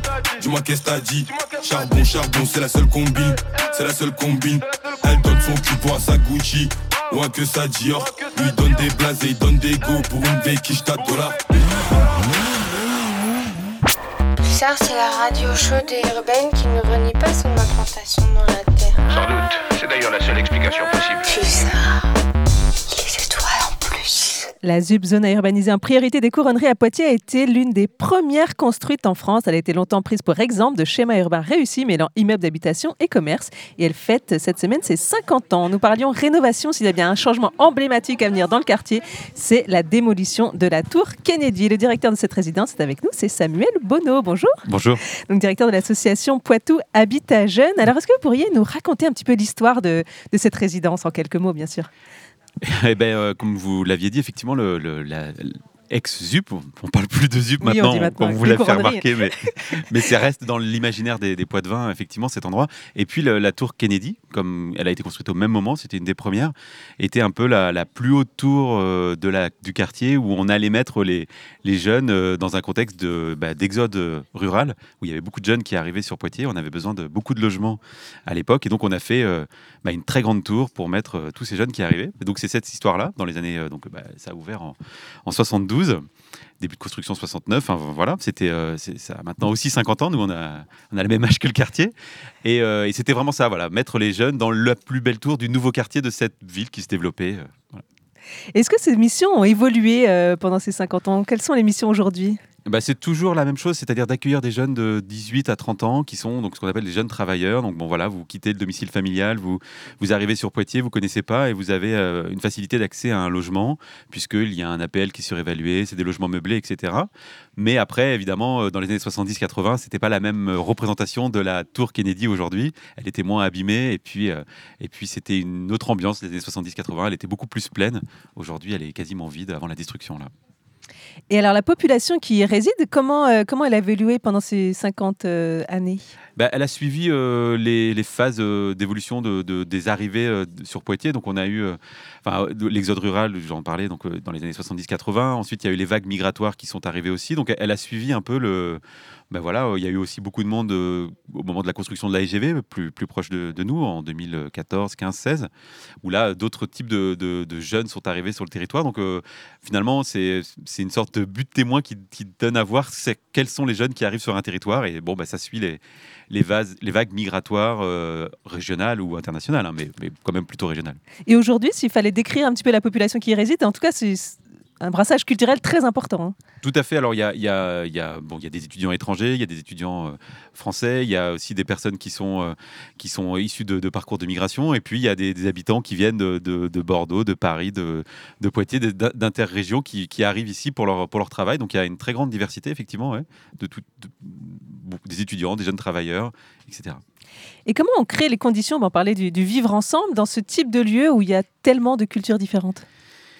Et ben, c'est un travail quotidien. Enfin, voilà, il y a une équipe. euh, effectivement, les, les, les, habitats jeunes sont, c'est dans leur ADN hein, de- d'essayer de. On est, on est une sorte d'intégrateur, c'est-à-dire que finalement, vous arrivez dans un. C'est une sorte de micro-société d'abord, puisqu'il y a une il y a- il y a 200 logements, il y a une centaine de personnes, donc vous allez être mis en relation avec des gens que vous n'auriez pas rencontrés par ailleurs. Euh, donc il y a beaucoup de proximité. Et puis après, bah, bah, c'est un travail au quotidien d'aller vers les gens, de les rencontrer, de leur proposer des animations. Euh, bon, voilà, tout à l'heure, on va parler de l'association La Casa de la, Culture, qui est, issue d'un groupe de résidents. Voilà, c'est dans l'ADN des, des, habitats jeunes de, de- de proposer des actions euh, pour accompagner les jeunes, effectivement. Alors 50 ans, mais on sait qu'elle va être détruite pour ces Oui. 50 ans, cette, euh, cette tour. Euh, nouvelle résidence est en construction. Alors là, tout y a été pensé. Euh, vous vous êtes basé sur votre expérience pour améliorer des choses dans la nouvelle résidence. Qu'est-ce qui va changer? Bah, euh, ça va Ce qui va changer, c'est les logements d'abord, puisque aujourd'hui on a beaucoup de chambres qui n'ont pas de cuisine, par exemple, et puis qui n'ont pas d'accès à Internet ou qui sont pas. Voilà, on va faire des logements qui sont. Euh, au- je veux dire, aux Au goût normes du jour. au goût du jour, merci. Et puis après, bah, on a effectivement pensé la résidence en fonction de- des, des enjeux qu'on voit aujourd'hui dans la société, donc beaucoup à la question de, de la- de- de- du vivre ensemble et notamment de, du rapport homme-femme, puisque nous, on a 70% d'hommes, 30% de femmes, donc il y a beaucoup de questions qui se posent comme ça, donc on a beaucoup pensé euh, l'aménagement en, en cette fonction-là. Et puis on a essayé aussi de, de garder un peu de l'âme euh, de, cette, de, de la résidence actuelle en emmenant, en essayant d'amener euh, des œuvres ou qu'on a, qu'on a pu, qu'on est en train de réaliser, ou du parti du mobilier ou, autre, ouais, tout à fait, dans la nouvelle résidence. C'est vrai que cette question euh, du genre et de la place des femmes, vous le, vous le travaillez depuis euh, plusieurs mois déjà. Plusieurs années, Et ouais. euh, plusieurs années même euh, au sein de la résidence. Mais en tout cas, pour, pour la nouvelle en construction, ça passe par différentes choses, que ce soit l'architecture, le mobilier. Est-ce que vous pouvez nous donner quelques exemples? Bah voilà, donc effectivement, on a travaillé avec l'équipe d'architectes et de le constructeur pour essayer d'avoir un regard sur les espaces, comment on aménageait les espaces pour travailler alors ce qu'on appelle voilà la coveillance, c'est-à-dire comment on est vigilant les uns les autres au regard de- des problématiques. Ça peut être les hommes et les femmes, hein, c'est pas, enfin, tout le monde peut être euh, sujet à ça. Et, euh, et puis donc on a travaillé avec l'équipe d'architectes et euh, aux espaces, et puis après effectivement sur les, les mobiliers, puisqu'on n'imagine pas à quel point les mobiliers sont aussi vecteurs de de façon de vivre, la façon dont on organise un espace, etc. Et puis, bien sûr, aussi le- les équipes, comment on travaille ensemble, quelles sont nos priorités en termes d'action et d'accompagnement social. Ouais. Et puis euh, l'art a une place importante au, au sein de cette résidence. On Et, euh, et donc un exemple euh, aujourd'hui, je vais laisser la parole à, à Martin pour, pour nous présenter euh, nos autres invités qui sont autour de cette table. Bonjour Anaïs, merci beaucoup. Avec Je m'y attendais pas. Alors, dans le cadre de, de un cycle d'action artistique éphémère qui se déroule dans la résidence Habitat Jeune Kennedy avant sa, avant sa destruction, nous recevons aujourd'hui Virginie Liobar et euh, Bokar Nyang. Bonjour et bienvenue à vous deux. Bonjour. Bonjour. Virginie Liobar, vous êtes présidente de l'association euh, Valpurgis qui porte Chantier Public, un projet actif depuis 2017. À l'occasion de la fête de quartier des Couronneries, Chantier Public et euh, la résidence Habitat Jeune Kennedy ouvrent les portes de la résidence et organisent rencontres et expositions. Euh, pourquoi et comment vous vous êtes lancé dans cette aventure euh, artistique? Eh bien, suite à une rencontre avec Samuel, euh, c'était en 2019 à peu près, et là on va revenir sur la destruction de la tour avant d'en arriver à la construction de la prochaine tour. En fait, euh, on a souhaité, euh, en se disant que la tour allait être de plus en plus vide, avant qu'elle soit détruite, on a souhaité amener des projets artistiques, de l'art au sein de cette tour. Donc de l'art, c'est-à-dire aussi des artistes dont Bocard qui est à mes côtés. Donc en fait, euh, on- au début, on avait imaginé ramener euh, tout en même temps, euh, quelques mois avant que la tour ne soit détruite. Donc vraiment euh, remplir euh, la tour telle que par exemple des projets euh, de graffiti, de street art. il y a la tour 13 à Paris qui nous avait servi d'exemple au début. Et petit à petit, on s'est dit que ce qui nous semblait intéressant, d'une part, c'était de créer des projets entre des artistes et les résidents et de ne pas tout ramener quand la tour serait vide, mais de commencer à amener de l'art euh, pendant que les résidents, les résidentes sont encore ici. Donc euh, depuis 2019, chaque année, euh, Barangay ouvre ses portes et invite différents artistes à travailler lors de workshops, lors d'ateliers durant l'année avec des résidents, des résidentes, et à un moment donné à restituer, à montrer les expositions qui, les expositions, enfin ça peut être des expositions. Il y a eu aussi des pièces sonores. voilà, à montrer tout ça. Donc les premiers espaces qu'on a utilisés, ça a été des espaces qui n'existent plus aujourd'hui. L'idée, c'était vraiment de suivre la destruction de la tour. Donc par exemple, en 2020, je crois que ça a été la première année d'ouverture, le premier espace utilisé était l'ancien restaurant de, de la tour. C'était un restaurant qui n'était plus en fonction depuis pas mal d'années et il a servi de deux manières différentes. Avant tout, il y a un artiste, euh, Jimmy Desouches, qui est venu faire une résidence environ de un an et demi, euh, donc durant les cuisines du restaurant. Et euh, dans la partie euh, restaurant, a eu lieu une exposition qui s'est appelée Outitech, qui était la toute première et qui a rassemblé deux artistes, Lou Andrea Lassalle, qui est surtout une dessinatrice, et François, François, François, qui est quelqu'un qui fait du théâtre et qui a, et qui a réalisé avec les résidents et les résidentes une pièce sonore. Justement, pour euh, parler un peu des événements, est-ce que vous pouvez nous en dire un peu plus sur les événements qui se déroulent du 21 au 25 juin à la résidence? Mhm. Il y a donc euh, deux expositions. Euh, la première qui se nomme Ribambelle, qui a été réalisée par Manon Thomas et le groupe Entre Femmes. Donc, vous parliez tout à l'heure justement des actions qui sont autour de, enfin, des actions autour des femmes. En tout cas, des actions qui valorisent les femmes au sein de la résidence. Entre Femmes en fait partie. Euh, donc euh, Ribambelle, qui se situe dans les escaliers de la tour, du premier au quatrième étage. Et au dernier étage de la tour, au treizième étage, il y a l'antenne du musée Griot, qui est un projet proposé par euh, Bocard, Bocard Nyang. Justement, euh, euh, Bokar Nyang, vous êtes un artiste sénégalais particulièrement attaché à la notion d'interculturalisme et de solidarité entre personnes issues de communautés euh, différentes. L'antenne du musée Griot, euh, euh, c'est le nom de votre exposition. Qu'est-ce Ouais. qu'on va y retrouver? Bon, dans l'antenne du musée Griot, on va y retrouver mon travail d'artiste et de griot. Euh, déjà, je suis griot euh, sénégalais. Un griot, c'est des historiens, c'est des poètes, euh, c'est des personnes qui s'occupent de raconter des histoires euh, dans les villages, dans les communautés, dans les villes, un peu partout. Et moi, je suis, d'une famille de griots, là où mes parents, mes grands-parents et arrière-arrière-grands-parents n'ont fait que raconter des histoires et la transmission à l'oral, de génération en génération. Et puis ensuite, euh, j'ai fait des études d'art à l'école d'art de Dakar, à l'école d'art de Paris-Chargy, et je mène aussi actuellement une recherche sur l'oralité et les arts visuels. Donc je pense qu'à à, l'antenne du musée Griot à Poitiers, vous allez y retrouver déjà des récits que j'ai commencé, que je travaille un texte euh, que j'ai développé dans le cadre de cette tour et aussi euh, une pièce sonore que j'ai récemment aussi euh, produit dans le cadre aussi de, cette résidence que je mène dans les couronneries. Et aussi il y a des installations vidéo, des films sur des, poètes, quoi, des poèmes, il y a des contes, il y a aussi euh, un film là où il y a, une flûte avec euh, un artiste sénégalais.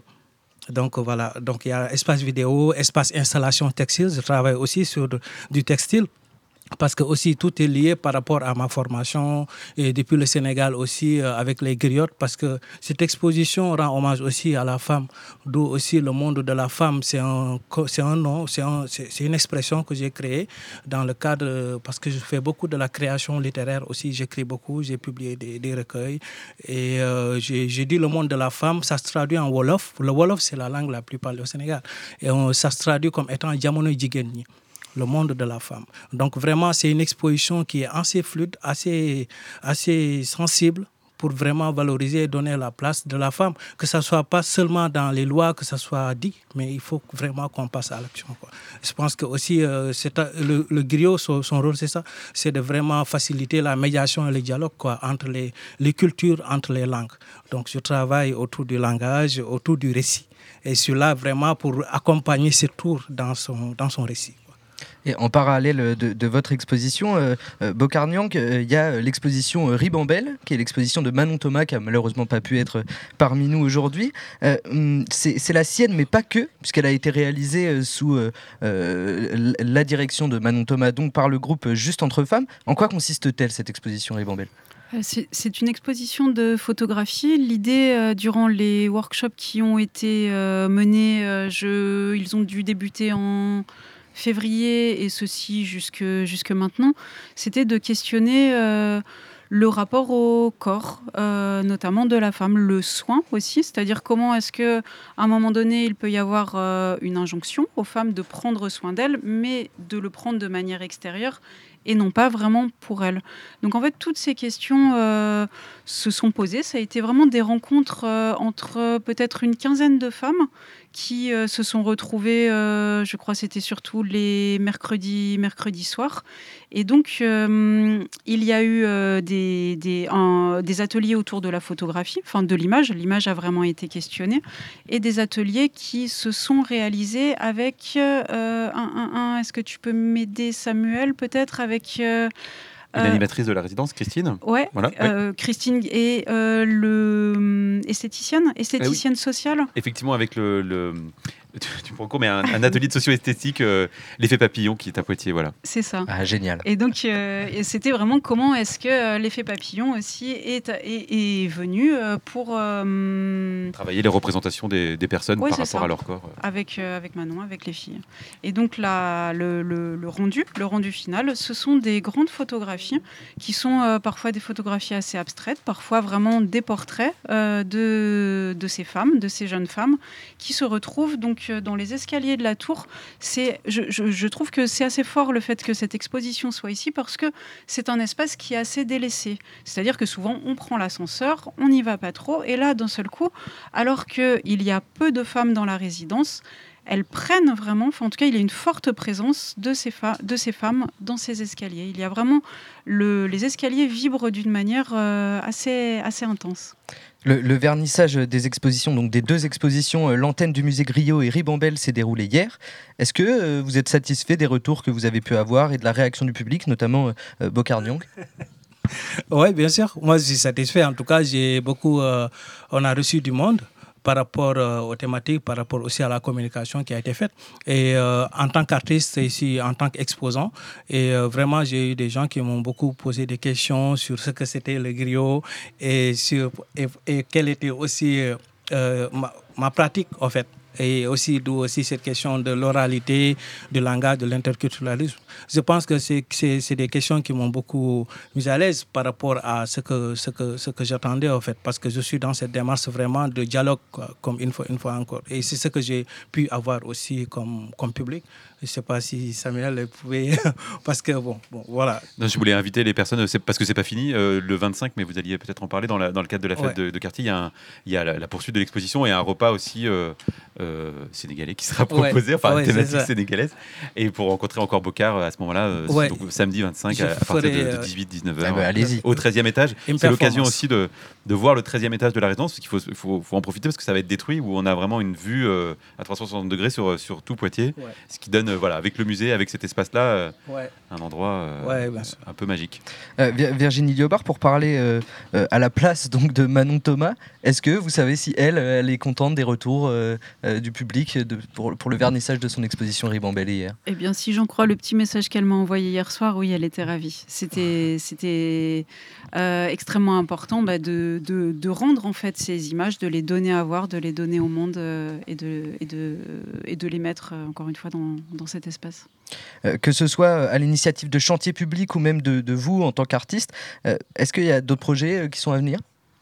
Au sein de Chantier Public, oui. tout à fait. là, en ce moment, il y a une résidence qui se déroule au sein de Chantier Public de deux jeunes artistes, César et Lyon Joly et Lisa Clamins, qui forment le collectif I, et cette semaine, qui présentent une édition qu'ils viennent de sortir. Euh, je peux vous donner un autre rendez-vous qui sera vendredi, cette fois-ci, à Chantier Public, euh, je crois, à partir de 16h30. Euh, avant de, se quitter, est-ce que vous pourriez nous rappeler quand auront lieu donc les, prochains événements de cette semaine? Alors, donc samedi 25 à 18h, nous aurons une performance lecture de Bocard autour d'un livre qui vient d'être réédité.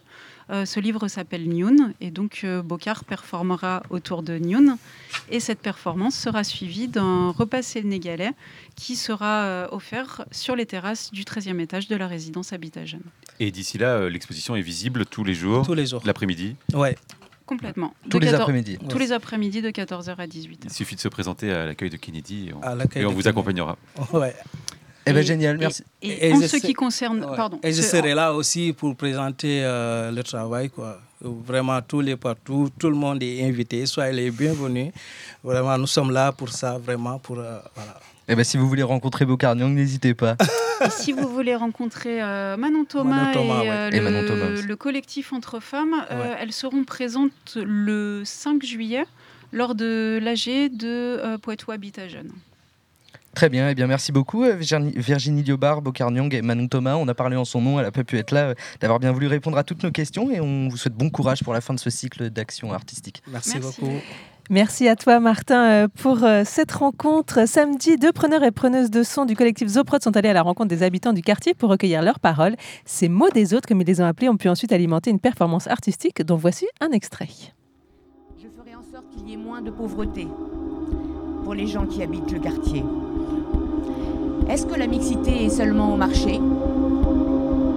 Je mélangerai mon bernage, les couronneries, le centre-ville. Je mettrai de la couleur.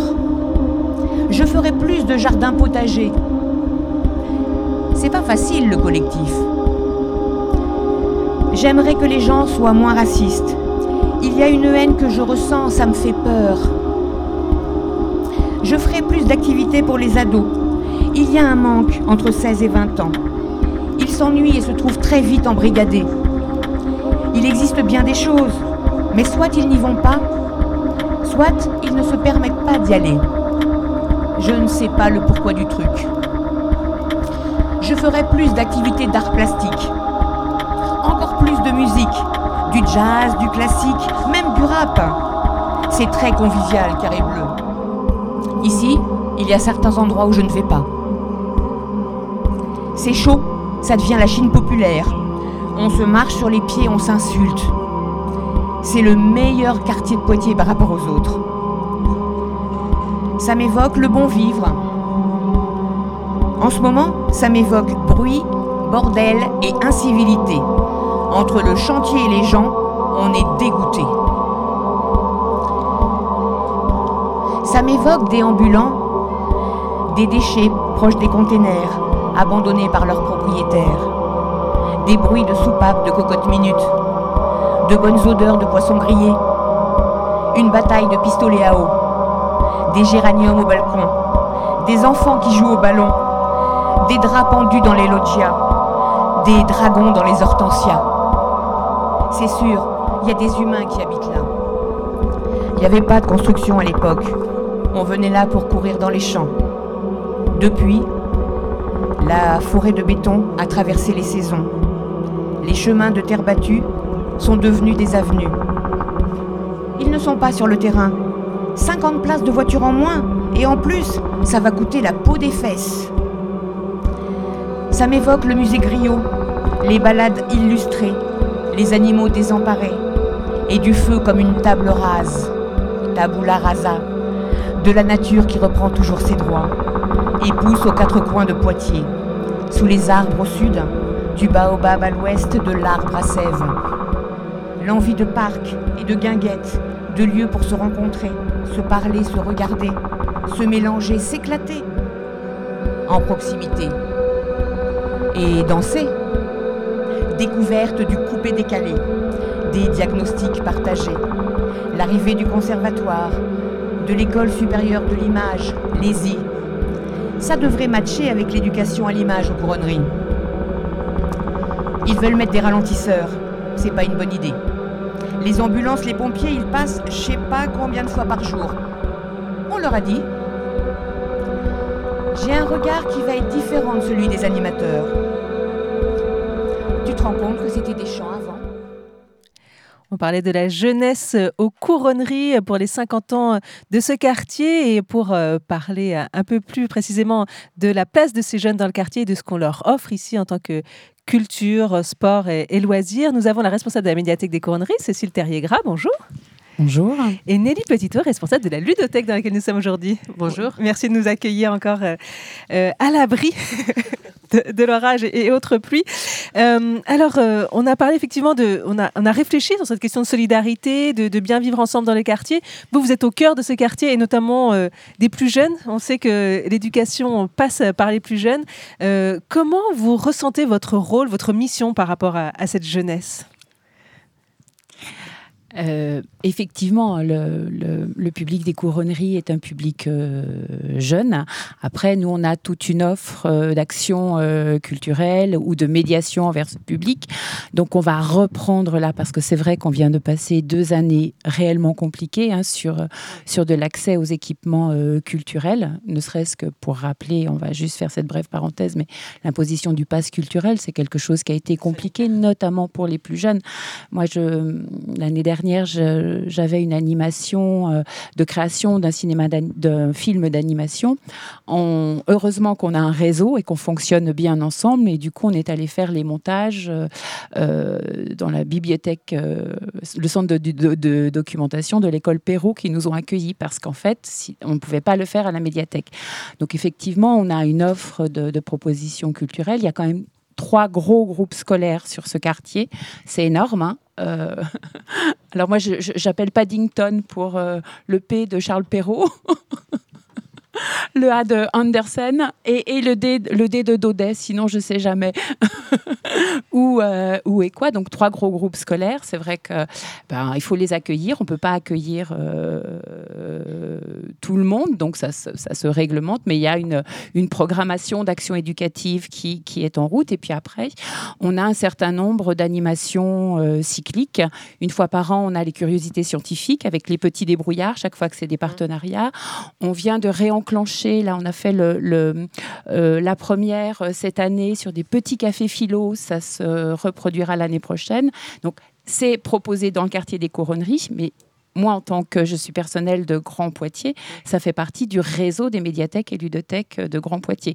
Donc, Petit Café Philo, on a aussi une, animation sur bébé signe, comment, euh, euh, avant, que l'enfant parle, comment on peut communiquer avec lui, avec euh, une intervenante, Elodie Bonneau. C'est pas forcément quelque chose qu'on reproduira, l'année prochaine, mais peut-être 2023-2024. Et puis, il y a, on l'a dit, vous l'avez déjà évoqué tout à l'heure, beaucoup de choses avec des partenaires institutionnels. On travaille beaucoup avec le conservatoire, notamment sur les animations à tout petit son. On fait aussi des lectures mises en musique avec eux.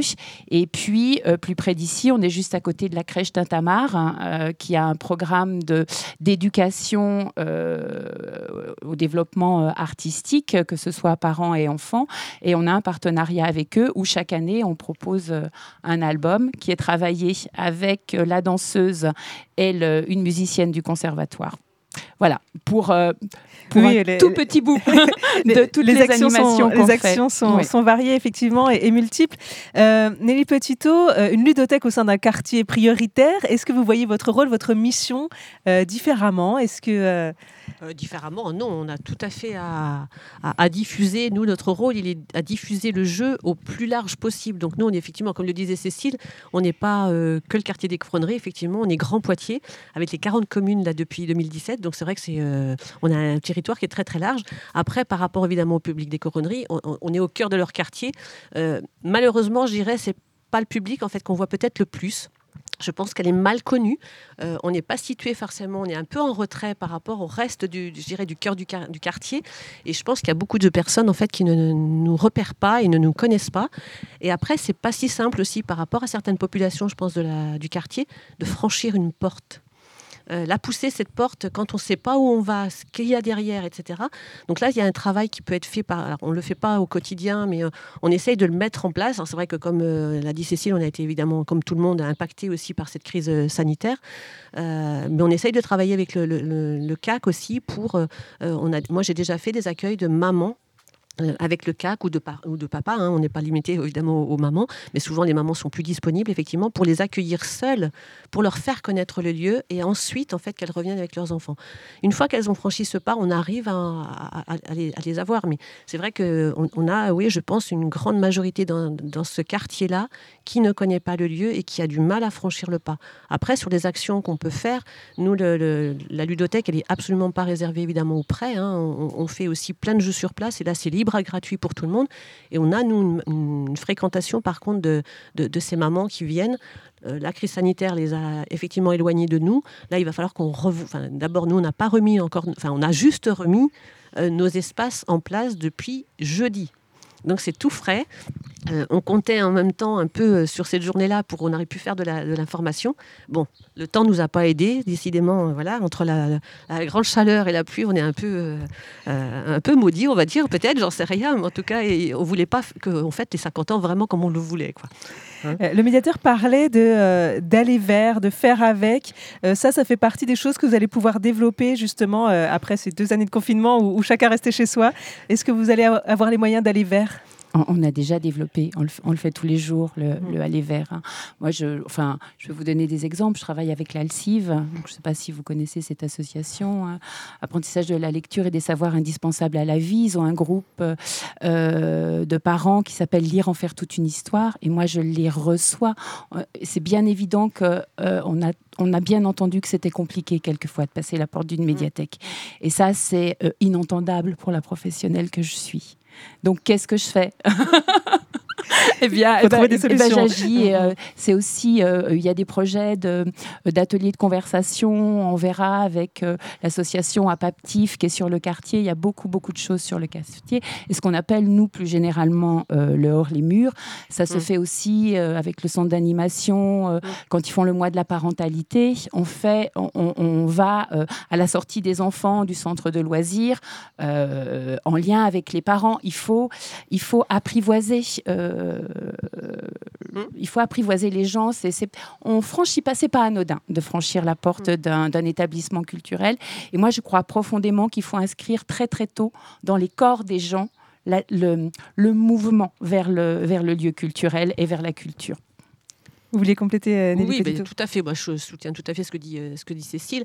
Après, au niveau des actions qu'on peut faire effectivement à l'extérieur, euh, je dirais que notre difficulté à nous, c'est qu'on a aussi nos, lieux à faire vivre.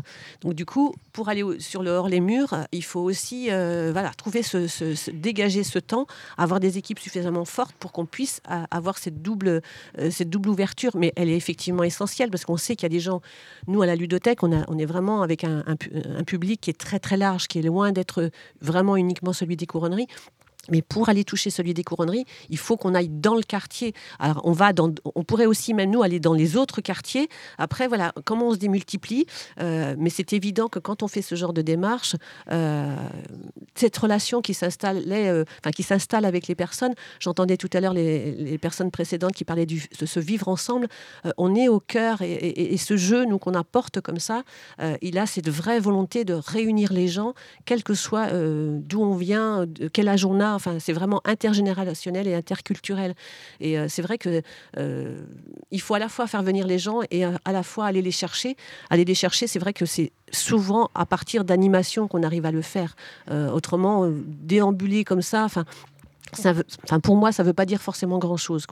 Il faut les mettre devant en fait et les faire agir avec, euh, avec le jeu également. Oui, nos, nos lieux, c'est, pour moi, la médiathèque, c'est une boîte à outils et c'est des outils pour tout le monde. Mmh, Mais encore faut-il euh, en être convaincu. Et, et puis la connaître. et, puis, et, puis, et puis la connaître et, et voir quelle utilité on peut en avoir Mmh. pour soi, qui n'est pas forcément l'utilité que de la personne qui est à côté, Mmh. de votre enfant ou des choses comme ça. Et puis aussi, on travaille aussi beaucoup sur euh, le lien parent-enfant. Moi, je, Mmh. les enfants sont de très très bons ambassadeurs. hein. c'est eux qui, qui arrivent à convaincre euh, leurs parents. C'est vrai qu'on a aussi assoupli euh, euh, des règles d'inscription, par exemple. On- avant, on demandait le livret de famille. C'est quelque chose qu'on fait plus du tout. Euh, Il y a une attestation, une signature sur l'honneur, l'identité, de la carte d'identité du parent responsable, et ça suffit.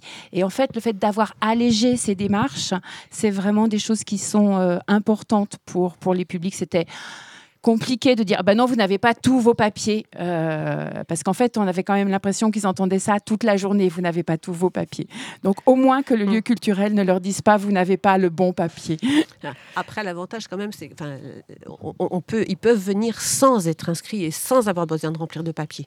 C'est juste ça- pour le prêt qu'il faut- s'inscrire, Donc ouais. ça, c'est vrai que c'est quand même important. Il y a un diagnostic qui a été fait euh, dans le cadre de la rénovation du quartier euh, qui montre que 32% de la population a moins de 25 ans sur le quartier des Couronneries et qu'un quart des jeunes de, plus de 15 ans n'a aucun diplôme. Euh, quelle responsabilité sociale vous vous donnez en tant que lieu culturel? On sait à quel point c'est important depuis euh, tout petit d'apprendre à lire et que ça va nous permettre plus tard effectivement d'obtenir un diplôme. On sait qu'aujourd'hui on développe beaucoup l'apprentissage par le jeu. Comment vous vous, vous donnez voilà, cette mission-là un peu sociale alors que vous êtes un lieu culturel plutôt? Alors, euh, bah déjà, le fait de recevoir des écoles, euh, de recevoir. Enfin, moi, au, au début, quand j'ai commencé mon travail, j'avais pas forcément euh, euh, intégré cette dimension euh, sociale. Quand on travaille dans un quartier, dans une zone d'éducation prioritaire, c'est tous les jours. c'est c'est tous les jours que vous, y- vous- que, que, que vous êtes confrontés. Alors, euh, euh, nous, il faut qu'on reste aussi dans notre cadre euh, d'action. hein. On- on- moi, je suis une médiatrice culturelle, je ne suis pas une médiatrice sociale. Après, c'est de notre devoir de passer de l'information, de, de faire réseau, hein, de renvoyer vers d'autres organismes, voire d'accompagner. Et puis après, sur place, euh, euh, c'est beaucoup de l'accompagnement individuel. Mais ça, c'est pas toujours euh, possible. Et il faut aussi le faire dans une certaine légalité. Quand les gens sont en, vraie difficulté, que, que savoir où on va dormir, où on va manger, n'est pas quelque chose de sécure, nous, on, a très peu de marge de manœuvre par rapport à ça. hein. Si ce n'est de dire, ben, il fait chaud, vous pouvez vous asseoir, vous pouvez, vous avez besoin d'un verre d'eau, vous pouvez. C'est aussi euh, euh, la médiathèque et c'est aussi ce lieu-là. Nelly Petito, vous vouliez compléter pour la ludothèque? Oui, je voudrais compléter moi sur cet euh, accompagnement à la parentalité qui est vraiment euh, essentiel. Enfin, nous, ça fait vraiment partie du, cœur de nos, de nos missions également en tant que ludothèque. Euh, après, je crois que, comme le dit Cécile, il faut faire attention à, bien garder effectivement chacun notre, euh, notre périmètre en fait d'intervention. C'est-à-dire que moi, j'ai une formation de sociale hein, au départ, puisque je suis éducatrice de jeunes enfants au départ. Et pourtant, ici, je reste sur un mode, effectivement, c'est culturel d'abord. Et c'est social évidemment avec. Euh, L'un est, forcément lié à l'autre. Et après, il ne faut pas s'improviser. On n'est pas des assistants sociaux et il faut faire appel absolument, effectivement. Là, c'est toute l'importance de connaître aussi le quartier dans lequel on est, euh, sur les instances auxquelles on peut participer, hein, que ce soit les CET ou les, conseils, enfin tous euh, les cellules de veille aussi qui sont établies, pour connaître les, partenaires et leur faire appel en fait pour savoir quel est le bon interlocuteur, parce que on- il faut aussi qu'on garde, je dirais. euh, par rapport à la personne aussi, elle n'a pas forcément envie de se livrer. Enfin, nous, on n'a pas à réceptionner certaines choses. Enfin, il faut protéger aussi la personne par rapport à ce qu'elle a envie de nous dire. Ici, elle vient, elle est, voilà, elle vient jouer. Bien, Euh, voilà, c'est du loisir ici. Exactement. On, laisse ses problèmes euh, Alors, à la porte. Ça ne veut euh, pas dire en tout cas qu'il n'y en a pas. On peut les diriger, on peut les accompagner parce que ça fait vraiment partie du cœur de métier. Mais attention de ne pas s'improviser euh, sur des terrains que. que- que- Oui, puis ce qui est important pour nous, bah, c'est le réseau, en fait. C'est Voilà. de connaître les acteurs du quartier Ouais. et de voir comment on peut réorienter ça. Enfin, euh, Nelly comme moi, on peut appeler euh, Mm. les éducateurs de rue de la TCA, Tout à fait. euh, euh, des services de la ville, des services sociaux. Ça, ça nous arrive, heureusement pas tous les jours, Mm. mais euh, bien évidemment euh, qu'on le fait. Un- un on aimerait ne pas avoir à le faire, mais, mais Ouais. euh, travailler en zone, des- enfin travailler dans le quartier des couronneries, euh, c'est aussi ça. Et je voudrais compléter, par exemple, il n'y a pas très longtemps, moi je me suis retrouvée dans la situation, on a accueilli des enfants, alors c'était encore en pleine période Covid, etc., avec des enfants qui sont arrivés euh, sur place euh, pour jouer euh, parce qu'ils n'avaient pas école, euh, parce qu'ils étaient Covid. Et euh, alors, il y a eu ça, et puis à un autre moment, ils sont revenus, et là, il y avait école, ils avaient juste été oubliés euh, par leurs parents, on avait oublié de les appeler, enfin, etc. Et moi, ça m'a questionné sur comment on fait par rapport à ces enfants-là qui, normalement, sont sur un temps scolaire et se retrouvent dans un lieu comme ça. Et nous, on fait quoi avec ça? Donc moi, j'ai fait appel au service de la ville qui gère ces... Et- et là, on a mis en place quelque chose où maintenant...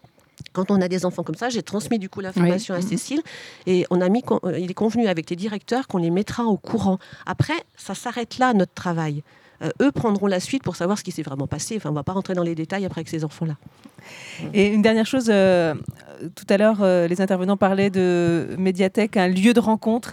C'est aussi un lieu pour, euh, pour tisser du lien, justement, de la solidarité dans le quartier. Ah bah très clairement, l'espace, l'espace revue quotidien, mais mais oui, enfin, on, se rend bien compte. que moi, quand je dis, c'est une boîte à outils. Si vous voulez vous en servir pour rencontrer des gens, c'est possible. Après, euh, c'est pas le courrier du cœur. mais, mais euh, alors moi, je, je- ça fait on peut 30 ans que je bosse en poèmes. bibliothèque, mais ah ben, euh, pas, il n'y a pas si longtemps, on a un jeune qui euh, écrit de la poésie, qui voulait des choses sur des romans d'amour. Donc, on était un petit peu gênés parce qu'il venait nous demander, il fallait absolument pas trahir sa confiance. Et, Hein et en même temps, il fallait orienter, est-ce que c'était pour quelqu'un? Et en fait, non, il, il est vraiment dans une démarche d'écriture. Et par exemple, on lui a fait découvrir ce que ce qu'était qu'un dictionnaire des rimes et un dictionnaire de synonymes. Parce qu'il me dit, ah, ma, ma prof de français, elle me dit, j'ai pas assez de vocabulaire. Euh, je dis, tu sais, ça existe en vrai, mais de moins en moins dans les bibliothèques, mais tu en trouves en lien. Et ne serait-ce que de passer cette information-là. Et souvent, c'est beaucoup ça, faire du lien. C'est juste dire, regarde, ça, ça existe, donc serre-t'en. Merci beaucoup à toutes les deux. euh, Cécile Terrier-Gras, donc responsable de la médiathèque des Couronneries, et Nelly Petito, Je veux bien, je veux bien bibliothèque. Oui. rajouter qu'ici, c'est un vrai lieu aussi de rencontre avec, avec travers le jeu. Et puis à travers le jeu, on peut rencontrer des Ah, gens mais et c'est passer un bon moment. Évident, évident. Le jeu crée ce lien directement. Un grand merci à, à toutes les deux. Et il nous reste à, à accueillir Kevin Poulain de la toute jeune association La Casa Culture de la résidence Kennedy. Bonjour Kevin. Bonjour. Merci d'être avec nous euh, aujourd'hui. Alors, euh, comment est née cette, euh, cette association toute jeune, hein, il y a quelques mois à peine Oui, c'est ça. Et du coup, c'est né par un projet d'un animateur de Kennedy, de la résistance, euh, résistance de Kennedy. Et du coup, c'était un de tes projets de diplôme de BPGEPS. Et du coup, euh, il voulait qu'il y ait une association pour euh, échanger avec les résidents et tout. Et qu'il y a un, comment dire, il y a une histoire qui est transmise de résident à résident et bah, de garder ce truc-là en fait.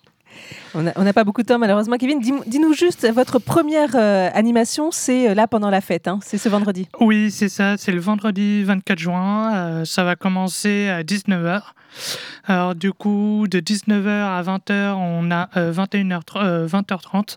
Il y a le tournoi de Switch et une DJ Electro So qui va faire qui va mixer pendant le tournoi sur le parvis. Euh, après, ça va être euh, 20h30, euh, 21h. Elwood, c'est un rappeur euh, de Poitiers. C'est sa première scène. Il a la vingtaine. Après, il y a, 20 il y a 20, euh, 21h, euh, 22h30, c'est Vusty Kid, euh, un, hip-hop euh, du Poitiers, de Poitiers. Du coup, il fait du scratch, il fait de platine et tout. Il touche à tout. Et du coup, sur place, il y aura bar et restauration. Il y aura sandwich, euh, saucisse, euh, merguez. Ça sera halal.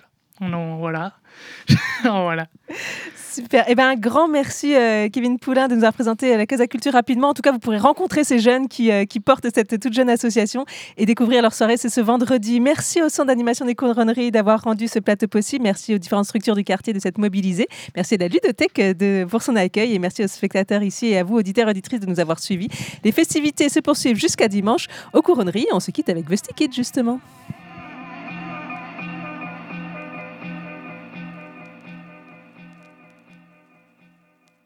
Yo, sens-tu monter la secousse, le fourmillement dans l'humus, les convenus des bas-fonds, les regards vengeurs sous les masques, la fraîcheur des jeunes pousses, l'argot qui remue la masse, et puis les couplets qu'on tous qui viennent transpercer la cosse, les blas écrits au couteau de chasse, les stickers et les graphes, le bon hip-hop dans les baffes, c'est pour ces fidèles que l'on prêche, préfère les concerts sans paf, aux salles de merde qui s'empiffrent, que des bonnes vibes pour la mif, pour les darons et les fils, c'est l'under à l'affiche, leur système que l'on fauche, on n'est pas venu agressif, mais s'il faut on ressort les fourches, cette que l'on pioche, l'air du temps nous dépasse, on veut pas rentrer dans le rang, donc tu nous piqueras pas la place, on vient pour squatter la piste, pas vous souffler dans les bronches, j'ai rien caché dans mes poches, à part des baffes, si t'es un faf, c'est pour les fidèles au poste, et les jeunes loups qui s'approchent, pour AZK et puis Fust, et les projets qu'ils vous crachent, pour les darons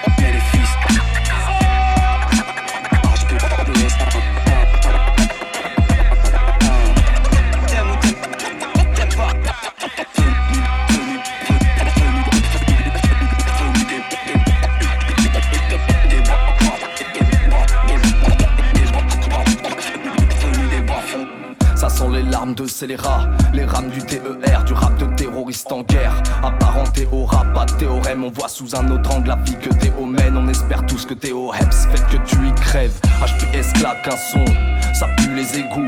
Dans tous les cercons, c'est cru et c'est tout. C'est brut et on se fout des préjugés du facho. J'échangerai pas ma crasse de vie avec ton cachot. C'est sous tes pieds et tu le sais, tu le ressasses sans cesse. Et tu ressens de l'excès dans chacun de nos 16. Pas de contraste sur nos têtes et puis nique sa mère. On n'est jamais mieux servi que par soi-même.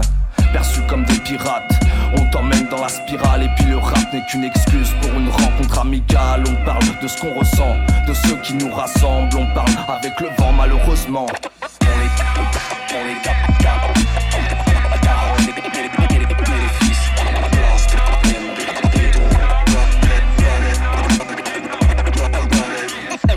Dans la crasse,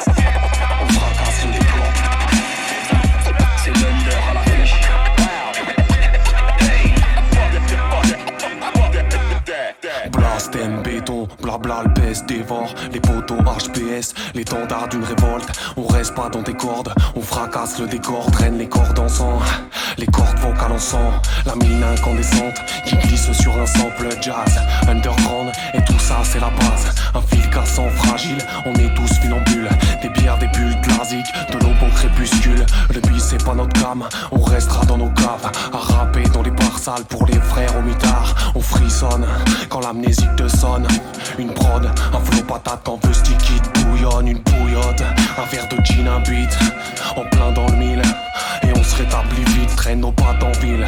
Le regard sur la plaine, on reste en marche d'un rap crade Et ça démarche de merde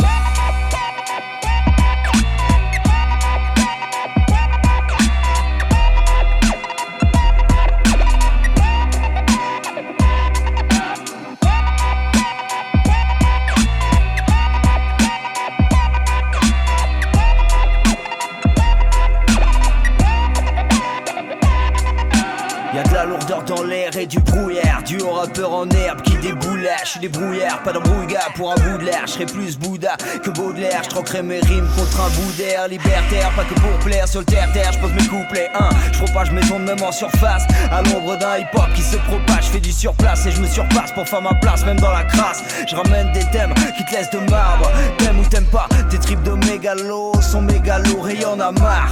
À l'époque, le hip-hop était trop lourd pour leur format. Maintenant c'est mort, tu restes under si tu te vends pas ou fais pas le cum hardcore que t'es pas. Mais faut pas, moi je les assume et faut pas que le bon rap se consume celui d'en bas. Non, faut pas, sinon c'est foutu car trop d'MC ont pris ce putain de game pour la roue de la fortune.